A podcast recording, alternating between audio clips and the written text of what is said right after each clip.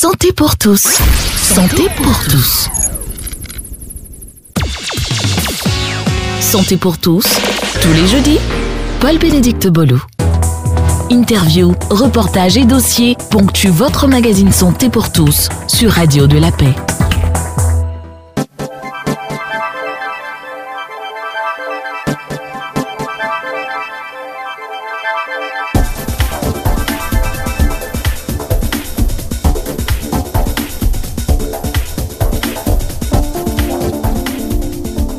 Lutte contre la mortalité maternelle et infantile, la Côte d'Ivoire est encore loin des objectifs fixés par l'Organisation mondiale de la santé, avec 385 décès pour 100 000 naissances vivantes. Et notre pays ambitionne descendre à 140 d'ici à 2030.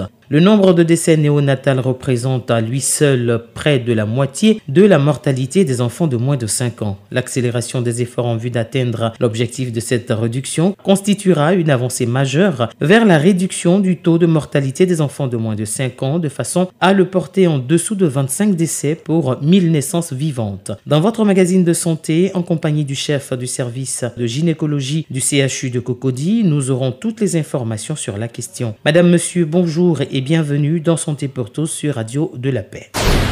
Les experts de la santé répondent aux questions de santé pour vous éclairer.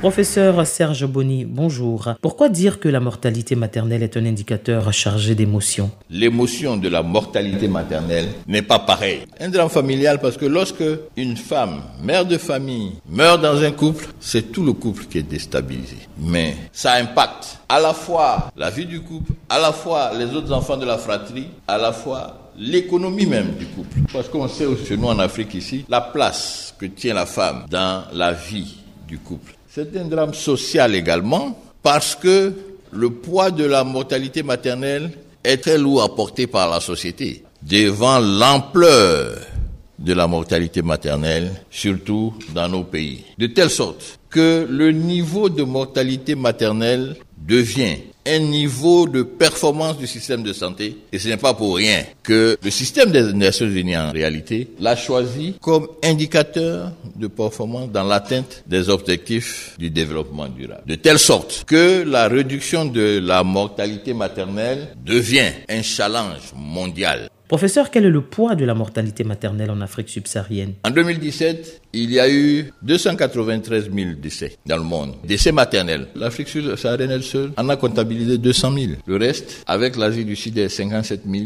Les autres pays ont des chiffres minimes par rapport aux nôtres, de telle sorte que le risque de mort dans nos pays est multiplié par plus de 20 pour les femmes africaines par rapport aux femmes des autres pays. Pour mieux permettre aux auditeurs de comprendre ce qui sera dit, peut-on avoir un certain nombre de définitions opérationnelles des thèmes qui seront utilisés durant cette interview? Le premier terme, c'est la santé maternelle. Qu'est-ce qu'on entend? C'est l'état de bien-être physique, mental et social de tous les aspects de la santé de la femme pendant la grossesse, de l'accouchement jusqu'au postpartum. Le postpartum, ça va jusqu'à 42 jours après l'accouchement. Comme on parle également de mortalité non natale, on parle également de santé infantile. C'est l'état de bien-être physique, mental et social, prenant en compte tous les aspects de la santé de l'enfant. Alors la mortalité maternelle, c'est quoi? C'est le décès survenu au cours de la grossesse ou dans un délai de 42 jours après sa terminaison, quelle que soit la durée de la grossesse. C'est-à-dire la femme enceinte qui fait un accident de voiture, on n'appelle pas ça mortalité maternelle. La mortalité maternelle, c'est la grossesse qui en est la cause. Les traitements qu'on peut faire ou les complications que la grossesse entraîne. Ce taux de mortalité calculé et donné en nombre pour 100 000 naissances vivantes. Pourquoi? Parce que on veut faire un dénominateur commun pour ne pas qu'il y ait des différences. Quelqu'un peut dire que moi j'ai eu cette année 10 décès, mais j'ai fait 1000 accouchements ou 2000 accouchements et faire le ratio. Mais c'est pas la même chose que si tu as fait 10 décès, mais tu as fait 100 000 accouchements. Donc, au niveau de l'OMS, on a harmonisé le dénominateur, le ratio là, pour dire on ramène ça à 100 000 naissances vivantes et on peut donc ainsi avoir des chiffres qui permettent d'être comparés. Il en est le même pour la mortalité infantile. C'est le nombre d'enfants qui meurent entre la naissance, c'est-à-dire le premier jour de naissance jusqu'à un an. Mais là, on ramène à 1000 naissances vivantes. Alors, on définit dans la mortalité infantile le taux de mortalité non natale. Le nombre d'enfants qui meurent entre la naissance et 27 jours révolus, c'est-à-dire quasiment euh, un mois. Et on ramène ça aussi à 1000 naissances vivantes. Le taux maintenant de mortinatalité qui est directement lié à l'état de santé de la femme. Lui, c'est le nombre de fœtus qui meurent, la mort fœtale, dès la 22e semaine de grossesse jusqu'à l'accouchement. Parce qu'avant 22 semaines, ce sont des fausses couches, ce sont des avortements. On a ramené ça à 22, ça c'est les normes internationales, mais dans nos pays, on va encore jusqu'à 28 semaines, parce que nos conditions font qu'on ne peut pas toujours rattraper un enfant de 22 semaines. Et le taux de mortalité périnatale va additionner le nombre de morts-nés et le nombre de mortalité non-natale ramené à une naissance totale. On définit également ce qu'on appelle les SONU, les soins obstétricaux et. Ce sont les soins offerts à toute femme et à son nouveau-né qui présentent des complications au cours de la grossesse, de l'accouchement et des suites de couches. Ces complications-là peuvent mettre en péril la vie de la mère et de l'enfant et on a déterminé que si on peut mettre en œuvre ces soins obstétricaux et on a beaucoup de chances de sauver et la mère et l'enfant. Et quels sont ces soins? On définit les soins de base, les SONU de base et les SONU complets. Les soins de base, c'est l'administration d'antibiotiques par voie parentérale qu'on peut injecter. L'administration d'utérotoniques. Les utérotoniques, ce sont les substances qui permettent à l'utérus de retrouver sa tonicité après l'accouchement ou dans le postpartum. L'administration d'anticonvulsivants par voie parentérale. Alors, les anticonvulsivants, c'est une des complications. C'est les crises convulsives liées à l'éclampsie, aux poussées hypertensives. L'extraction manuelle du placenta. C'est important parce que deux fois la femme saigne parce que le placenta n'est pas sorti. Et c'est pour cela qu'elle saigne. Donc il faut que dans nos maternités, ça ce soit possible, ce soit disponible, et qu'on puisse faire cette extraction. L'évacuation utérine par aspiration manuelle, curtage ou autre. Ça, c'est pour traiter les complications des avortements. L'accouchement par voie basse avec assistance instrumentale, c'est-à-dire la ventouse ou bien le forceps. Lorsque l'accouchement est impossible par voie basse, mais que la femme n'a plus de force pour pousser, il faut pouvoir l'extraire avec euh, ces instruments-là. Et puis, concernant le nouveau-né, c'est la réanimation néonatale de base, c'est-à-dire essentiellement l'aspiration et l'oxygénation du nouveau-né à la naissance. C'est ces deux gestes-là qui bien souvent permettent de sauver le nouveau-né qui naît en détresse respiratoire ou bien qui est un peu fatigué comme on dit. Il faut désobstruer ses voies aériennes supérieures, l'oxygéner souvent, il reprend. Et puis le réchauffe. Maintenant, à tous ces gestes de sonus de base, on ajoute deux autres gestes pour faire ce qu'on appelle les sonus complets, c'est-à-dire la césarienne et la transfusion sanguine. Voilà ce qu'on appelle les soins obstétricaux et néonataux d'urgence qui sont importants à avoir dans nos structures de santé. Il est aussi dit qu'afin de réduire les décès maternels, trois retards sont à éviter. Alors, qu'est-ce que c'est et pourquoi dire que cela est important? Le premier retard,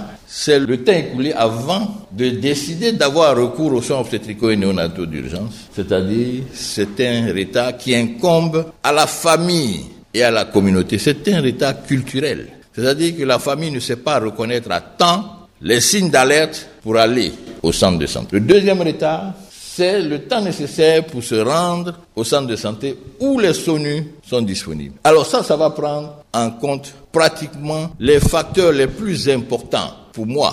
Les autres sont importants, mais ça, ça va rendre compte de l'état des routes, ça va rendre compte de la distance qu'il y a, ça va prendre en compte la carte de santé finalement, parce que si les structures de santé sont éloignées, mais le temps pour y arriver va être plus long. Donc ce deuxième retard, il concerne le fonctionnement de tout le système de référence, même pratiquement de tout le système de santé. Et il faut mettre l'accent dessus. Enfin, le troisième retard, ça, ça nous incombe, c'est le temps écoulé entre l'arrivée au centre de SONU et la dispensation des soins, c'est-à-dire la disponibilité et l'organisation des structures sanitaires.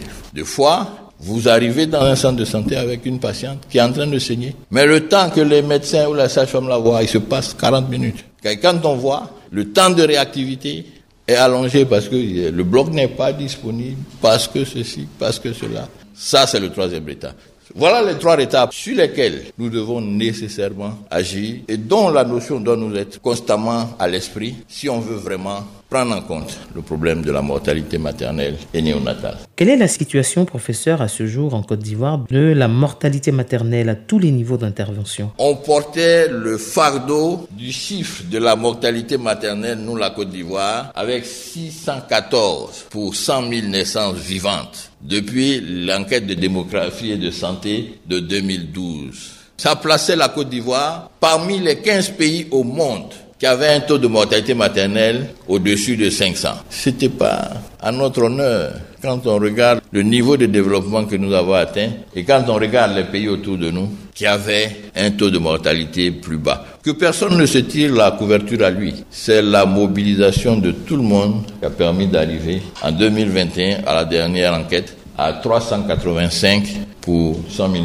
Ce n'est pas suffisant. C'est encore un chiffre inadmissible pour la Côte d'Ivoire. On a baissé un peu la mortalité néonatale, très peu. On a baissé un peu la mortalité infantile. 60, on est passé à 52. Le nombre d'accouchements assistés par un personnel de santé. Là, il y a eu un progrès. Et c'est l'occasion à ce moment-là pour moi de rendre hommage aux sages-femmes. Parce que bien souvent, c'est elles qui font la majorité des accouchements assistés. 84% aujourd'hui. L'accouchement dans une structure sanitaire, en milieu hospitalier, également, on était bas, je n'ai pas le chiffre, mais on est passé à 81%. Et puis la surveillance prénatale. Là aussi, il faut regarder ça. Première consultation prénatale, on était à 93%, je n'ai pas les chiffres de l'EDS 2021. C'est que les femmes vont prendre le carnet en début de grossesse, elles disparaissent, et puis elles reviennent à la dernière consultation. Donc, il n'y a pas eu, en réalité, de surveillance prénatale. Il y a eu un carnet qui a été rempli au début et un carnet rempli à la fin, au moment de l'accouchement. Mais des efforts sont faits et ce taux de consultation prénatale 1 et 4 est en train d'augmenter. De telle sorte que aussi l'indice synthétique de fécondité, qui était à 4,5, ça n'a pas baissé beaucoup parce que l'incidence de la contraception n'est pas encore très forte dans notre pays. Les femmes font encore trop d'enfants. On n'est pas un pays surpeuplé, il faut qu'on arrive à faire en sorte que le taux soit le plus proche possible des pays développés qui permettent donc de bien suivre ça. Ça se voit avec la prévalence contraceptive. On dit que ça doit être au-dessus de 30%. Nous sommes encore à 21%, c'est bas. Ensuite, les indicateurs clés de santé infantile qui sont en augmentation relative aussi. Hein. Le taux de couverture vaccinale, BCG, tétracoque, polio, vaccin antirubéoleux, ça a augmenté. L'état nutritionnel, là aussi, on est en train de monter un tout petit peu, mais c'est pas encore bon. La malnutrition chronique, 21% c'est trop. Pourquoi? L'assiette familiale est encore pauvre et est partagée avec beaucoup de personnes. La malnutrition aiguë, alors, ça, c'est toutes les maladies qu'on a connues, là. Kwashoko, il y en a encore beaucoup dans notre pays. Et les bébés qui naissent avec un faible poids de naissance, c'est pas rien. Ensuite, le VIH est venu mettre sa main aussi sur la mortalité maternelle. Mais fort heureusement, on arrive aujourd'hui, avec l'option B de la prise en charge du VIH, à réduire la contamination des enfants nés de mère VIH. Et on est en train d'évoluer vers l'élimination de la transmission mère-enfant. Parce que le taux de patientes qui reçoivent les antirétroviraux est en train d'augmenter. Il y a une disponibilité et on fait en sorte que les enfants qui naissent de mère VIH survivent et vivent sans être contaminés. Les infrastructures ça, c'est la responsabilité des décideurs. Hein. On constate une faible disponibilité des services de santé de la reproduction. Il y a des efforts qui sont faits actuellement, mais ça, c'était les chiffres de 2018. Il y avait dans nos structures sanitaires celles qui répondaient à tous les critères des soins obstétricaux et néonataux complets, là. Il n'y avait que 11%. Même mon CHU, le CHU de Cocody, ma maternité n'avait pas de ventouse. Mais plus grave, dans les structures sanitaires de base, c'est là que tout doit se faire. On n'atteignait même pas 2% de SONU de base. Or, vous allez voir les normes que l'OMS impose si on veut avoir un système de santé performant. L'accessibilité géographique en premier. Le Premier ministre a fait une conférence il n'y a pas longtemps sur l'état d'avancée de la gouvernance. Il a dit qu'on vise 90% de formation sanitaire accessible à la population dans un rayon de moins de 5 km. Parce qu'actuellement, on est à peu près à 70%. Entre 5 et 15 km, il y a encore 23%. Au-delà de 5 km, on se retrouve avec 33% de la population qui est au-delà de 15 km. Même 5 km, là, ça paraît petit. Mais allez-y vers 5 km à l'intérieur, en zone rurale. J'étais il n'y a pas longtemps à Soubré. Il y a un village qui s'appelle Ottawa. Je me moquais de la sage-femme. J'ai dit, mais tu as le nom de la capitale du Canada. Mais pour aller de Soubré à Ottawa, c'est comme si on allait d'Abidjan à Ottawa, vraiment, l'Ottawa du Canada. C'est 30 km, mais on met 3 heures, juste à cause de l'état de la route. Donc, le 5 km, ça paraît pas loin, mais c'est la façon d'y arriver. Et encore, dans quelles conditions Est-ce que c'est en brouette? Les besoins satisfaits. Donc, avec ce qu'on a là, Quand une femme a une complication au cours de sa grossesse, c'est seulement dans 39% qu'elle est prise en charge. Deux complications sur cinq. Et on comprend pourquoi Aujourd'hui, de plus en plus, les femmes meurent d'hémorragie et d'hypertension parce que on n'a pas les moyens de les prendre en charge dans nos structures sanitaires. La référence et la contre-référence, ça ne fonctionne pas. C'est pas toutes les formations sanitaires, même à l'intérieur d'ici d'Abidjan, hein, qui ont la capacité d'évacuer vers un centre de référence.